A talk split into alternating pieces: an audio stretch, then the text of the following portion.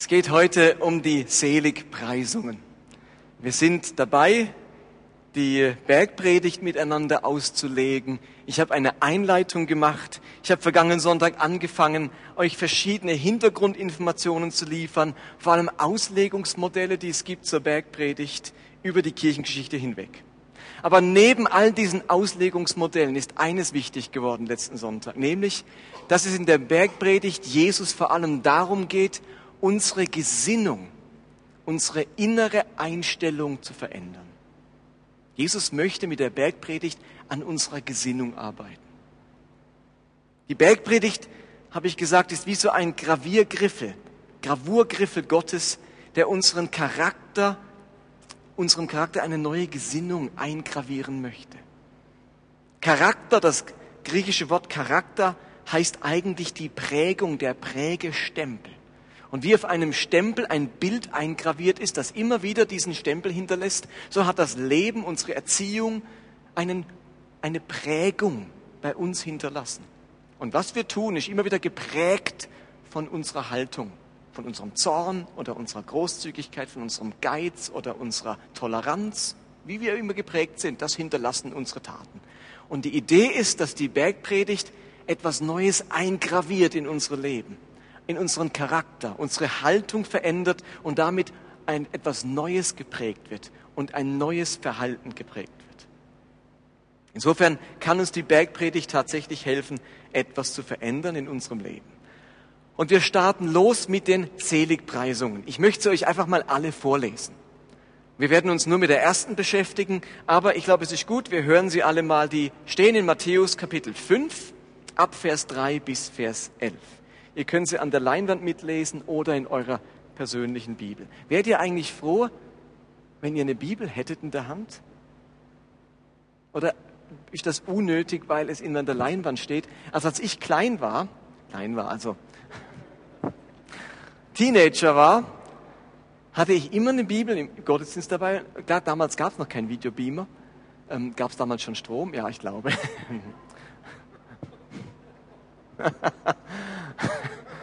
Auf alle Fälle hatte ich immer eine Bibel dabei und habe mir während der Predigt Notizen in die Bibel geschrieben. Irgendwie ein, ein, ein, Gedanke, ein Satz, das Datum, wann über diesen Text mal gepredigt wurde oder irgendwas, das mir wichtig wurde. Und es ist spannend, heute diese Bibel durchzublättern und zu sehen, wann ich da mal eine Predigt dazu gehört habe und was mir damals vor 30 Jahren wichtig wurde. Und ich bin am überlegen, ob ich, es gibt momentan ein sehr preiswertes Angebot für so, sogenannte Kaffeebibel, ähm, eine Bibel, neue Genfer Übersetzung, ob man die nicht anschafft und dann könnte man die im Gottesdienst verteilen. Die kostet, glaube ich, nur 1 Franken 50 oder 1,50 Euro. Also sehr günstig und ich fände es eigentlich toll, wenn man eine Bibel in der Hand hätte. Aber die Frage ist, ob das von Interesse ist oder ob alle sagen, nee, nee, ich schreibe es im Kopf mit oder auf dem Predigtzettel und solange es an der ähm, Leinwand ist, der könnte mir gerne mal eine Rückmeldung geben, ob das ein Angebot wäre, Bibeln zu haben. Gut, in dieser Bibel steht eben Matthäus 5, ab Vers 3, Selig sind, die da geistlich arm sind, denn ihrer ist das Himmelreich. Selig sind, die da Leid tragen, denn sie sollen getröstet werden. Selig sind die Sanftmütigen, denn sie werden das Erdreich besitzen. Selig sind, die da hungert und dürstet nach der Gerechtigkeit, denn sie sollen satt werden. Selig sind die Barmherzigen, denn sie werden Barmherzigkeit erlangen. Selig sind, die reinen Herzen sind, denn sie werden Gott schauen. Selig sind die Friedfertigen, denn sie werden Gottes Kinder heißen. Selig sind, die um der Gerechtigkeit willen verfolgt werden, denn ihrer ist das Himmelreich. Selig seid ihr, wenn euch die Menschen um meinetwillen schmähen und verfolgen und reden allerlei Übles gegen euch, wenn sie damit lügen. Wenn man diese Sätze so liest, dann sind die alles andere als zeitgeistkonform. Würdet ihr zustimmen? Das ist nicht so zeitgeistkonform, was diese Sätze sagen. Sie stehen irgendwie sperrig und quer zu unserem Leben. Es sind scheinbar aberwitzige Widersprüche in diesen Seligpreisungen, die sie aber auch irgendwie anziehend machen. In unserer Welt denkt man doch eigentlich ganz anders. In unserer Welt gilt, selig sind die Vermögenden. denn Geld regiert die Welt und sie müssen sich keine Sorgen machen. Selig sind die Fröhlichen, denn sie kennen die Schattenseiten des Lebens nicht. Oder selig sind die Gewissenslosen, denn sie werden es zu etwas bringen. Selig sind die Mächtigen, denn sie können tun, was sie wollen. Das sind so Sätze unserer Zeit. Und nun formuliert Jesus ganz andersartige Sätze. Und bis heute sind die tatsächlich quer zu unserem Leben. Und wir möchten uns die erste Seligpreisung anschauen. Und ich glaube, Sie, vor allem jetzt nachdem ich diese Predigt selbst geschrieben habe und sie ausgelegt habe, diesen Vers habe ich gemerkt, dieser erste Vers ist nicht nur die Einleitung der ganzen Bergpredigt, sie muss irgendwie die Überschrift meines ganzen Lebens sein. Ich finde den Vers sehr bedeutsam und ich würde ihn gerne mit euch teilen. Nochmal der erste Satz. Selig sind, die da geistlich arm sind, denn ihrer ist das Himmelreich. Nimm an, den habt ihr schon oft gehört. Der wird zitiert und man hat so gewisse Vorstellungen, was das bedeutet. Wir fangen mal, wir machen das Wort für Wort. Selig, geistlich arm, ihnen gehört das Himmelreich. Also unser Vers beginnt mit dem Ausdruck selig. Das ist ein ganz entscheidendes Wort. Was bedeutet dieses Wort? Ich glaube, wenn wir dieses Wort richtig verstehen, dann eröffnet uns das das Verständnis für diese ganzen Seligpreisungen. Wenn wir es falsch verstehen, ist die Gefahr groß, dass wir auch die ganzen Seligpreisungen falsch verstehen. Das griechische Wort, das Jesus hier gebraucht für selig, ist das Wort Makarios. Könnt ihr euch mal merken, Makarios. Und nun haben wir vor allem im Deutschen ein Problem. Nämlich unser guter Martin Luther hat zwei verschiedene griechische Worte mit dem einen Wort selig übersetzt. Zwei Worte, die etwas ganz Unterschiedliches bedeuten. Er hat nämlich das eine griechische Wort mit selig übersetzt, das so viel wie gerettet werden bedeutet, im Sinne von, von in den Himmel kommen, gerecht gesprochen werden. Dieses selig, gerettet werden, oder dieses griechische Wort sozo, hat, Griech, hat Luther ebenfalls mit selig übersetzt. Also selig dann im Sinne von, glaub an den Herrn Jesus, so wirst du und dein Haus selig sagt, aber gemeint ist gerettet. Das Wort, das hier steht, ist aber nicht dieses Wort sozo, sondern Makarios. Und das bedeutet nicht gerettet im Sinne von in den Himmel kommen oder gerecht gesprochen werden. Das Wort Makarios hat eine andere Bedeutung. Am besten übersetzt man dieses Wörtchen selig mit glücklich oder wohl dem. Glücklich oder wohl dem. Wer damals zur Zeit Jesu oder auch zuvor dieses Wort gehört hat, Makarios, und einen griechischen Hintergrund hatte, der hat sofort dieses Wort verstanden und es als Inbegriff eines leidlosen Zustands verstanden. Hat irgendjemand das Wort Makarios gebraucht, dann war das der Inbegriff eines leidlosen Zustands. Wie würden wir heute sagen? Happy. Keine Ahnung. Ein Begriff, der das zum Ausdruck bringt. Die Griechen haben zum Beispiel die Insel Zypern mit diesem Wort Makarios bezeichnet. Die Insel Zypern war die Insel Makarios. Wisst ihr warum? Sie waren der Meinung, dass Zypern so schön, so reich, so fruchtbar sei, dass niemand ein glücklicheres und zufriedeneres Leben führen könne als dort auf Zypern. Einige von euch haben gerade entschieden, wo sie nächstes Jahr Sommerferien machen. Aber die Griechen hatten den Eindruck, wenn man alles in Hülle und Fülle hat, wenn es einem so richtig gut geht, wenn das Glück sich nicht steigern lässt, das ist Makarios. Forscht man ein wenig genauer nach, dann ist dieses Wort eigentlich zusammengesetzt aus zwei Silben, nämlich aus der Silbe ma und ker. Und bei den alten Griechen, das bedeutet, also ma heißt nicht und ker heißt Schicksal oder Tod. Was sie damit ausdrücken wollten, ist, Menschen, die Makarios sind, sind nicht dem Schicksal ausgeliefert, nicht der Sterblichkeit ausgeliefert. Denen geht es gut, deren Leben läuft in guten, geordneten Bahnen, bei denen geht nichts schief. Das sind nicht Kinder des Schicksals. Bei den alten Griechen bezeichnet man Menschen mit dem Begriff Makarios, die als unsterblich galten und nicht dem Lauf des Schicksals ausgeliefert waren. Der griechische Schriftsteller Ilias nennt die höchsten Götter Makarios, die immer glücklichen, unsterblichen Götter, die sind für ihn Makarios. Nicht sterblich, nicht dem Schicksal ausgeliefert. Und Jesus nimmt jetzt dieses Wort Makarios beziehungsweise die Übersetzer, Jesus hat ja Hebräisch gesprochen, aber die dann das Evangelium aufgeschrieben haben, haben für das hebräische oder aramäische Wort, das Jesus gebraucht hat, dieses griechische Wort Makarios genommen, weil sie dachten, das bringt am allerbesten zum Ausdruck, was Jesus gemeint hat. Wenn Jesus also jetzt in den Seligpreisungen bestimmte Menschen oder bestimmte Gruppen von Menschen als Makarios bezeichnet, will er damit sagen, dass diese Menschen nicht unter dem Einfluss des Schicksals oder des Zufalls stehen, sondern unter der weisen Vorsehung Gottes stehen, der ihre Wege lenkt und sie mit seiner Kraft verändert. Man ist eben nicht dem Schicksal ausgeliefert, sondern glücklich und unsterblich. Vielen Dank. Ich habe mir jetzt lange überlegt, wie könnte man diesen Begriff Makarios im Rahmen dieser Seligpreisungen am besten übersetzen. Ich habe mir lang gegrübelt. Gäbe es irgendeine eine Formulierung, die, die das Selig richtig gut zum Ausdruck bringt? Und ich bin einen, auf einen Ausdruck gekommen, der habe ich noch nie in der Übersetzung so gefunden, aber ich glaube, er kommt dem sehr nahe. Ich glaube, die beste Übersetzung für selig sind die, ist meiner Meinung nach der Ausdruck, diejenigen werden nicht untergehen.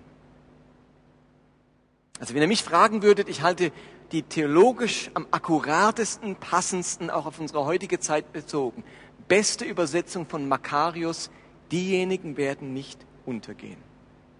Eigentlich denkt man bei allen, die in den Seligpreisungen erwähnt werden, allen Personengruppen, dass sie menschlich am Untergehen sind.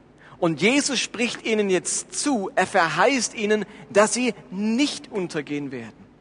Lasst mich das nochmal lesen mit dieser Übersetzung. Nicht untergehen werden diejenigen, die geistig arm sind, denn ihnen gehört das Himmelreich. Nicht untergehen werden diejenigen, die Leid tragen, denn sie sollen getröstet werden. Nicht untergehen werden die Sanftmütigen, denn sie werden das Erdreich besitzen. Nicht untergehen werden die Barmherzigen, denn sie werden Barmherzigkeit erlangen. Und nicht untergehen werden diejenigen, die um Gerechtigkeit willen verfolgt werden, denn ihnen gehört das Himmelreich. Man denkt ja gerade, wer sanftmütig ist, der geht unter. Wer sich nicht wehrt, geht doch unter.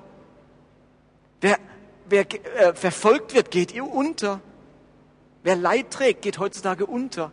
Und Jesus sagt, ihr werdet nicht untergehen. Ihr seid Makarios. Es ist genau diese Idee, die die Seligpreisungen bis heute so attraktiv macht. In unserer Welt scheint es üblich zu sein, dass die geistlich Armen, diejenigen, die Leid tragen, die sanftmütigen, barmherzigen, die reinen Herzen sind, die Verfolgten immer wieder untergehen, nicht zum Zug kommen, benachteiligt werden oder den Kürzeren ziehen. Und Jesus sagt diesen Menschen nun, ihr Barmherzigen, ihr werdet nicht untergehen, denn euer Vater im Himmel der sorgt für eure Barmherzigkeit. Ihr Leidtragenden, ihr werdet nicht den Kürzeren ziehen, denn euer Vater im Himmel wird euch trösten. Ihr Sanftmütigen, ihr werdet nicht unter die Räder kommen, sondern ihr werdet das Erdreich besitzen. Das war eine ungeheure Botschaft und das ist bis heute eine umwerfende Botschaft, weil sie alle Prinzipien und Gesetzmäßigkeiten dieser Welt umwirft und auf den Kopf stellt. Ist euch das klar? Jesus schafft ein Paradox. All die Leute müssten eigentlich menschlich gesehen untergehen.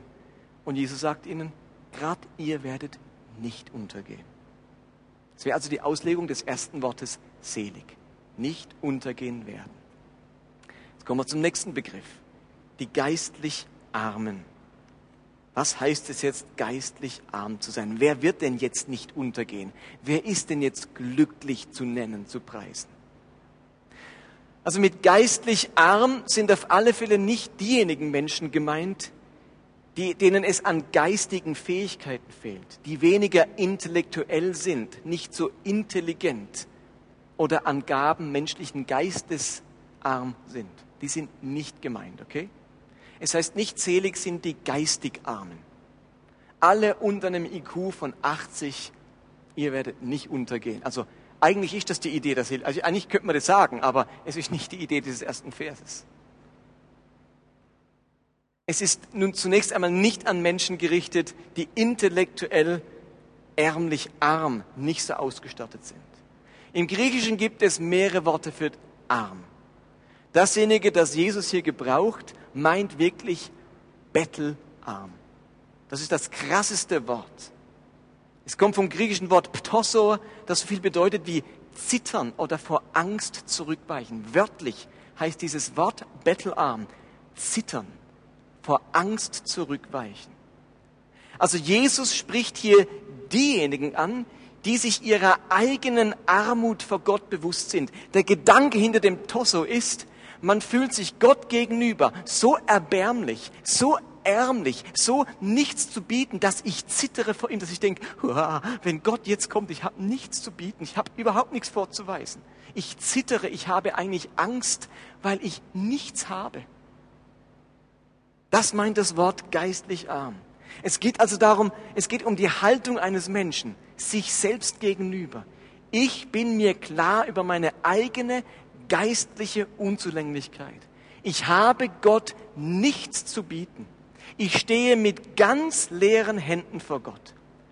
Geistlich Arme sind Menschen, die einsehen, dass es mit ihrer Kraft nicht getan ist.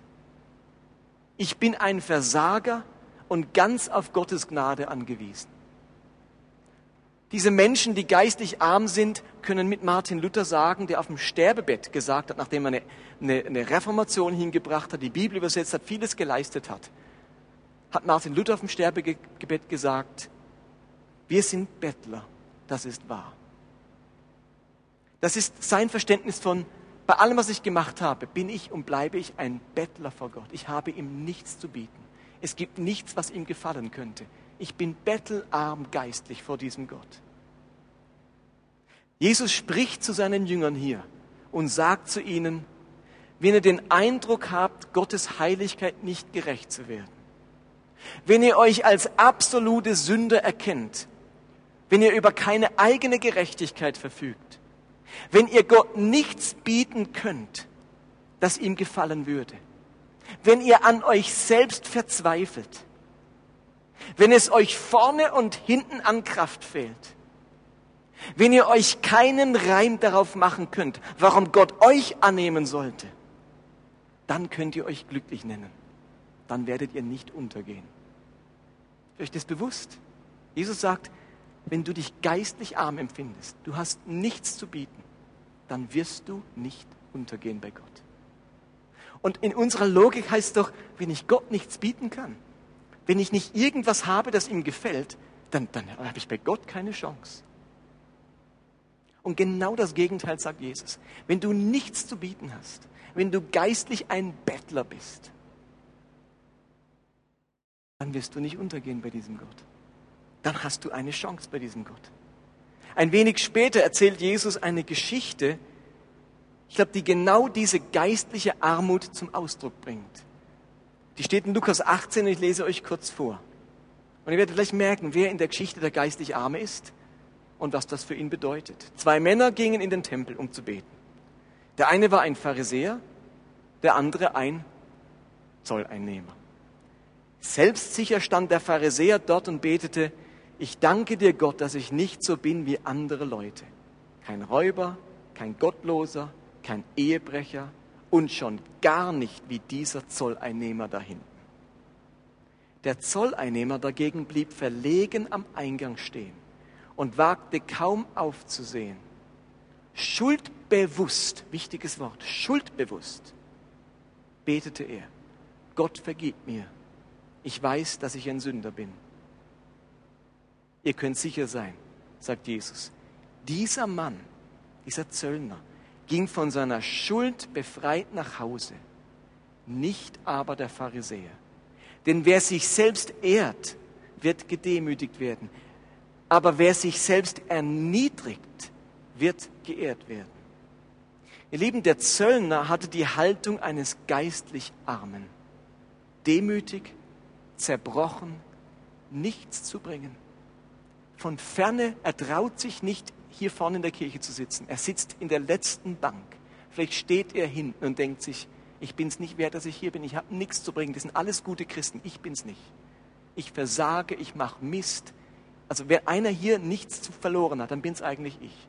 Und genau diesem Mann spricht Jesus zu, du dürftest in der ersten Reihe sitzen. Du bist hier willkommen. Du bist gerecht. Und der andere, der sagte, ich bin ein anständiger Kerl. Ich weiß, wie es läuft. Ich bin geistlich. Der sich nicht für geistlich arm, sondern für geistlich reich hält. Das ist der Kandidat, von dem Jesus sagt, dass er nicht gerecht nach Hause ging. Im Psalm 34 lesen wir, der Herr ist nahe denen, deren Christsein einwandfrei ist. Nee, der Herr ist, wem ist er nahe? Denen, die zerbrochenen Herzen sind und hilft denen, die ein zerschlagenes Gemüt haben. Wisst ihr, wer sich so gefühlt hat? Zerbrochenes Herz, zerschlagenes Gemüt. Sagt ein David zum Beispiel, nachdem er großen Mist gebaut hat und Ehebruch begangen hat. Oder nachdem sein Sohn äh, ihn vertrieben hat und eine Revolution angezettelt hat, wo er sich als nichts, als Elender, als Sünder, als Versager gefühlt hat. Und kann sagen, der Herr ist nahe genau denen. John Knox lebte im 16. Jahrhundert, war der größte, wohl der größte Prediger der Geschichte Schottlands. Und er hat am Ende seines Lebens gesagt, in der Jugend, in der Lebensmitte und auch jetzt nach vielen Kämpfen finde ich nichts in mir als Verdorbenheit. Sagt einer der größten Prediger Schottlands. Ihr Lieben, der hat das so gemeint. Er hat es nicht gesagt, damit in dem Buch letzte Worte großer Männer auch was von ihm steht. Sondern weil er wirklich sein Leben angeschaut hat und wie Luther auch sagen musste, da ist nichts. Ich bin ein Bettler vor Gott. Solange wir glauben, wir schaffen es alleine, läuft irgendetwas total falsch. Solange sind wir nicht geistlich arm. Der vielleicht bekannte Autor Brennan Manning hat es einmal so auf den Punkt, Punkt gebracht. Unser Ansatz, schreibt er, im Leben als Christen ist so absurd wie der des jungen Mannes, der gerade seine Gesellenprüfung als Klempner bestanden hatte und eine Reise zu den Niagara-Fällen machte. Er sah sich das Ganze etwa eine Minute lang an und sagte dann, ich glaube, das kriege ich wieder hin. Verstanden? Scheinbar nicht. Seid ihr noch wach? Hallo? Okay. Sollte ein Witz sein, hat nicht geklappt. Gut.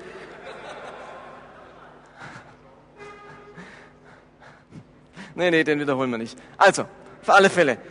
Die Rabbiner zur Zeit Jesu, die haben ihre Bewerb die haben Bewerbungen verschiedener Schüler entgegengenommen und haben sich dann die besten, die fleißigsten, die vielversprechendsten und die fähigsten als ihre Jünger ausgesucht. Ist das klar? Der damalige normale Rabbiner hat sich die besten, fittesten Schüler ausgesucht, die mit Numerus Clausus 1, die haben sie als Rabbinerschüler angenommen. Ein Jesus tritt auf und sagt, all ihr Versager, ihr Nichtse, die ihr nichts bringt, die ihr bettelarm seid vor Gott, herzlich willkommen bei mir. Ich will genau euch. Ihr seid meine Leute.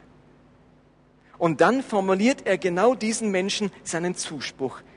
Ihnen gehört das Himmelreich. Und das ist unser letzter Abschnitt. Was ist nun mit diesen Menschen los, die, die glücklich zu preisen sind? Inwiefern sind sie glücklich zu preisen? Inwiefern werden sie denn nicht untergehen? Nun, Jesus, was er diesen geistlich Hilflosen, diesen Zerbrochenen, diesen Verlierern zuspricht, ist, dass gerade ihnen das Himmelreich gehört.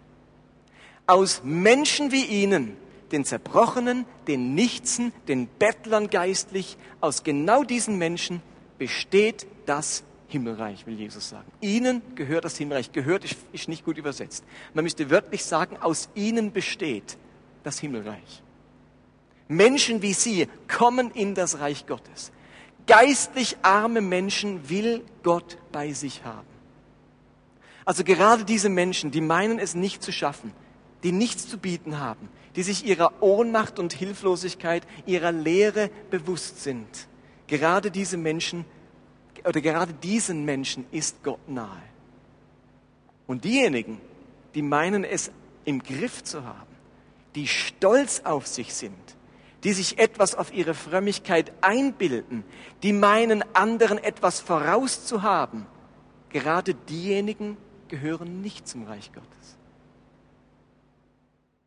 Also ich denke, die beste Übersetzung für dieses Ihnen gehört das Himmelreich wäre, Gott ist auf Ihrer Seite. Gott ist auf Ihrer Seite. Gott steht auf der Seite derer, die es selbst nicht schaffen, die es selbst nicht hinbekommen, die immer wieder versagen, die sich immer wieder eingestehen müssen, dass sie Gott keinen Grund liefern können, sie zu lieben, sie anzunehmen und ihnen das Ganze nicht egal ist.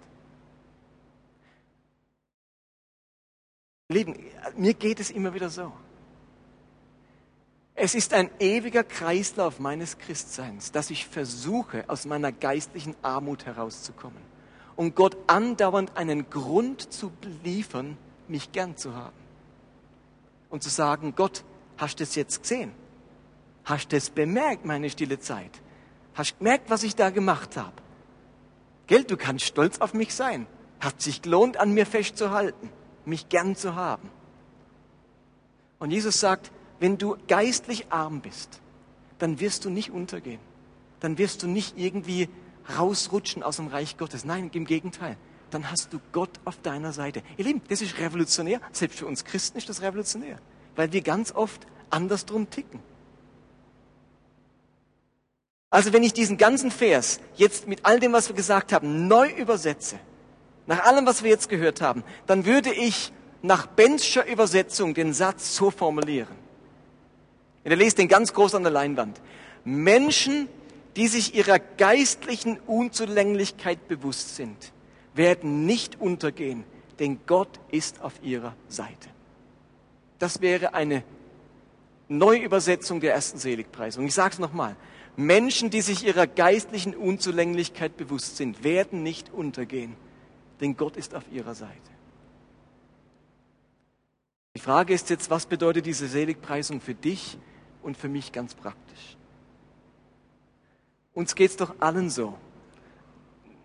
Du bist doch heute Abend hier, wenn dich nicht irgendjemand gezwungen hat. Dann bist du doch heute Abend hier, genauso wie ich, weil wir ernsthaft diesem Jesus nachfolgen wollen. Weil wir mit diesem Jesus leben wollen, weil der uns fasziniert und wir uns irgendwann mal entschlossen haben, ich will ein Christ sein, ich will ist diesem Jesus recht machen. Ich will seine Gebote halten. Ich will seine Erlösung, seine Vergebung erleben. Ich will, unter, ich will unterwegs sein mit diesem Jesus. Wir meinen es ernst und uns ist das ein Anliegen. Und gleichzeitig müssen wir doch alle miteinander zugeben, dass wir andauernd scheitern in dieser Nachfolge. Dass wir immer wieder mit Erschrecken feststellen, was für Sünder wir sind. Dass wir immer wieder Dinge tun, die wir nicht tun sollten dass immer wieder unser, Geist, unser Fleisch über den Geist siegt, denn wir sind geistlich arm und fleischlich stark. Habt ihr das auch schon gemerkt? Da kann man jetzt wie ich Theologie studiert haben und Pfarrer sein oder man kann Hausfrau sein oder IT-Mensch oder sonst irgendwas. Wir haben doch alle die gleichen Kämpfe. Wir wollen von Herzen Christ sein. Das wollen wir, das, das, das spreche ich gar niemandem ab. Aber mir und wahrscheinlich auch euch gelingt es immer wieder nicht. Und wir machen Zeug, das wir nicht tun sollten. Wir, wir haben Versäumnis, wir haben Lustlosigkeit. Wir wissen, wir sollten eigentlich früher aufstehen. Wir sollten das, wir sollten jenes. Und nicht, weil irgendjemand dubioses und schlechtes Gewissen deswegen macht, sondern weil es objektiv das Richtige wäre. Und die Bibel voll dieser Aussagen, dass wir die uns um die Armen kümmern sollten, dass wir evangelisieren sollten, dass wir rein sein sollten, dass wir unsere Gedanken hüten sollten, dass wir großzügig sein sollten. All diese Dinge nicht neidisch, vergeben, verzeihen und so weiter. Und immer wieder gelingt es uns nicht. Und ich muss mir selbst sagen, Gott, ich bin ein Bettler vor dir.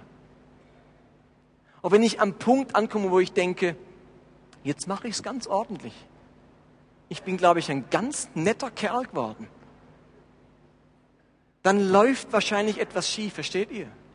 Wenn ein John Knox und ein Martin Luther am Ende ihres Lebens beide sagen, ich finde nichts als Verdorbenheit, ich bin ein Bettler, ja, das ist wahr, dann war das ja nicht so, weil die in ihren letzten Jahren so richtig über die Stränge geschlagen haben oder so, sondern weil die sich eines bewusst waren. Gottes Heiligkeit, Gottes Ansprüche und ihre Ohnmacht dagegen, selbst wenn man ein Luther ist und die Bibel übersetzt, selbst wenn man ein John Knox ist und halb Schottland zum Glauben führt. Und das das ist jetzt keine Botschaft, die mich befreit von der Ernsthaftigkeit, wo ich sagen kann, take it easy.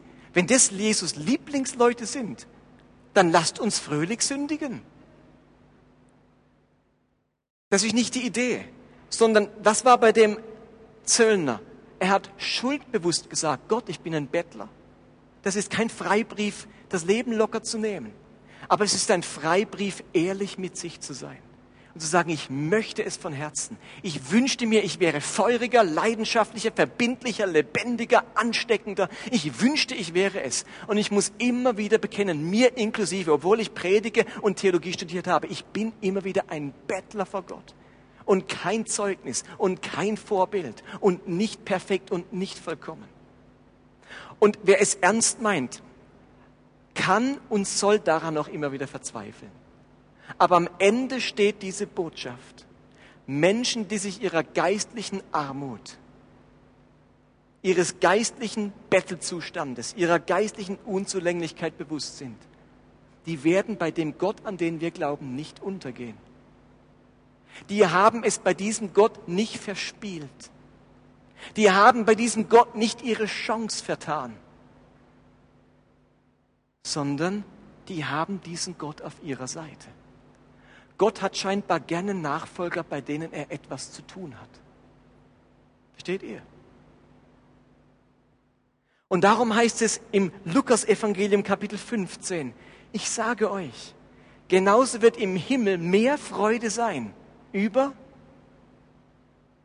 einen Sünder, bei dem wir noch was zu tun haben, als bei 99 Gerechten, die der Buße nicht bedürfen. Das ist ein anderer Vers, der die gleiche Wahrheit sagt. Gott hat lieber Menschen in seinem Reich, bei denen er etwas zu tun hat. Bei denen wir am Ende unseres Lebens sagen, alles Gute warst du.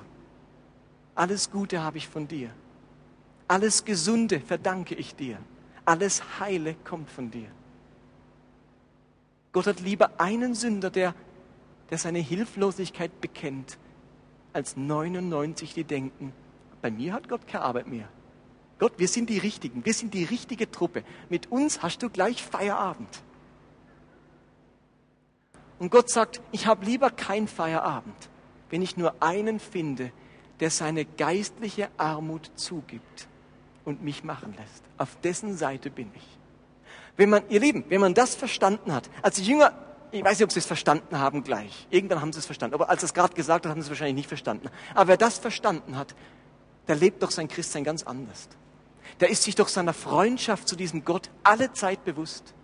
Der weiß doch, gerade wenn ich an mir verzweifle, gerade wenn ich es nicht schaffe, dann hat dieser Gott folgende Logik. Hallo, ich bin auf deiner Seite. Und nicht, wenn du es dann wieder gerichtet hast, wenn du es dann recht machst, dann bin ich wieder auf deiner Seite. Genau das, was in allen anderen Religionen Usus ist, ist bei diesem Gott nicht normal. Der ist auf unserer Seite, wenn ich verzweifle, wenn ich es nicht schaffe, wenn ich ihm nichts zu bieten habe. Und als die Jünger das verstanden haben, ich glaube, da haben sie mit Freuden diesem Jesus gedient und haben sie diesen, sind sie diesem Messias gefolgt, weil das anders war als alles, was sie bisher kannten. Und unter diesem Blickwinkel, Blickwinkel, mit dieser Brille, lest bitte den Rest der Bibel.